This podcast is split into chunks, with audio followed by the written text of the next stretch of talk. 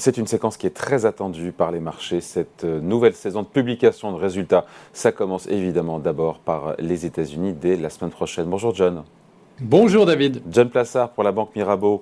Euh, qu'est-ce qu'il faut en attendre? Game changer ou pas? C'est un peu l'heure de vérité quand même, parce qu'on sait que jusqu'à présent, les croissances bénéficiaires ont plutôt bien tenu malgré l'inflation, malgré les ralentissements, la géopolitique, la hausse des taux d'intérêt et j'en passe. Là maintenant, on va savoir vraiment ce qui se passe sur les marges, sur les chiffres d'affaires, sur les bénéfices des boîtes. Oui, tout à fait. D'abord, il faut dire globalement qu'on a les investisseurs qui s'attendent à un ralentissement de la croissance économique américaine début d'année prochaine.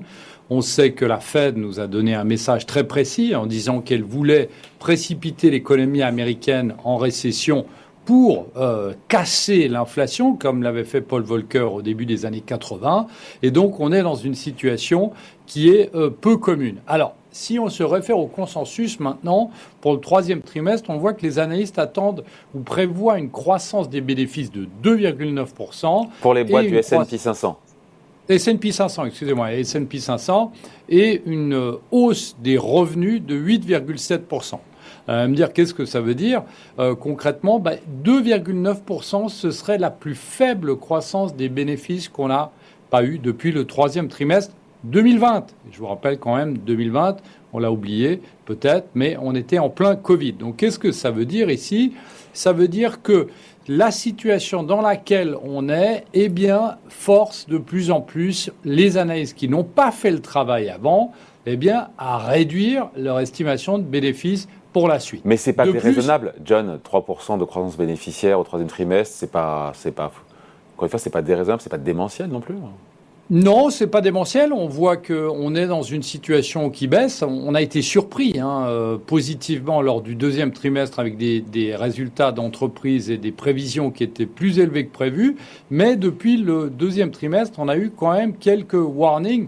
On a eu notamment Ford, hein, euh, qui a prévu que les coûts des fournisseurs liés à l'inflation, évidemment, bah, allaient impacter, impacter, leurs chiffres. On a vu que Nike a dit que leur stock était trop grand, donc ils étaient obligés de faire des rabais qui allaient compresser leurs marges. Et puis on a vu des autres entreprises, non pas américaines, mais qui nous donnent une idée sur euh, le marché américain, comme Samsung, qui nous dit que le marché des PC évidemment, est en train de réduire. Donc on voit globalement, on a les estimations des analystes qui baissent, on a les entreprises et des grandes entreprises qui nous disent que ça baisse, et puis là, on est dans cette période, effectivement, où on va avoir, comme vous le disiez avant, l'heure de vérité pour les marchés financiers et les entreprises américaines. Qu'est-ce qui se passe si la dégradation est plus nette que ce qu'on avait anticipé?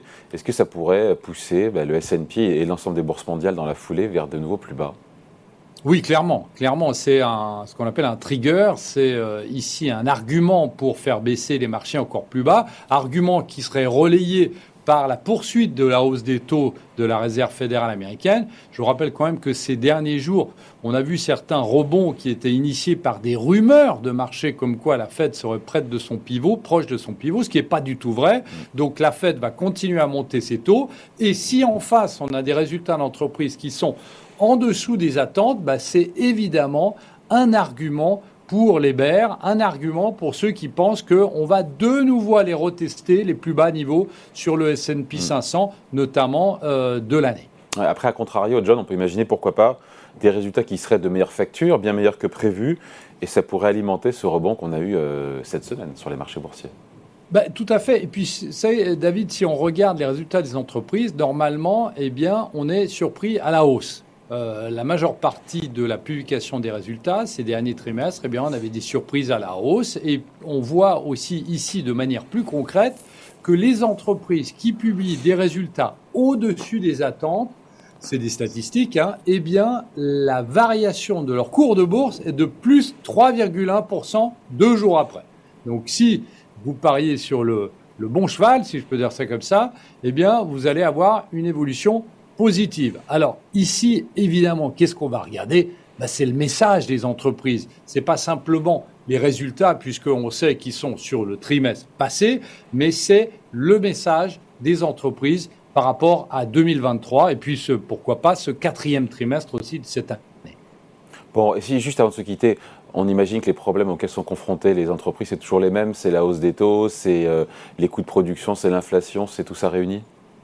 Tout à fait. Et puis la guerre en Ukraine, bien évidemment. Alors qui précipite euh, ou qui alimente l'inflation?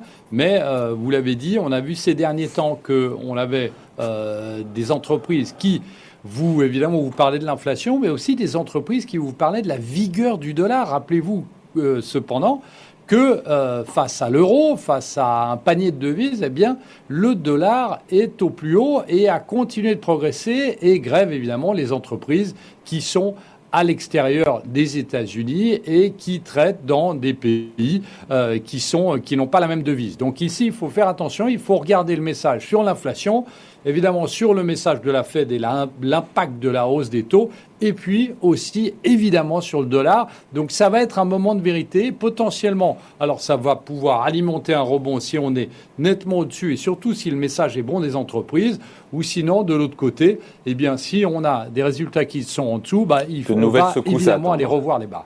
Avec de nouvelles potentielles secousses. Merci beaucoup John. Hein. John Plassard, Merci, pour Mirabeau. Salut, ciao.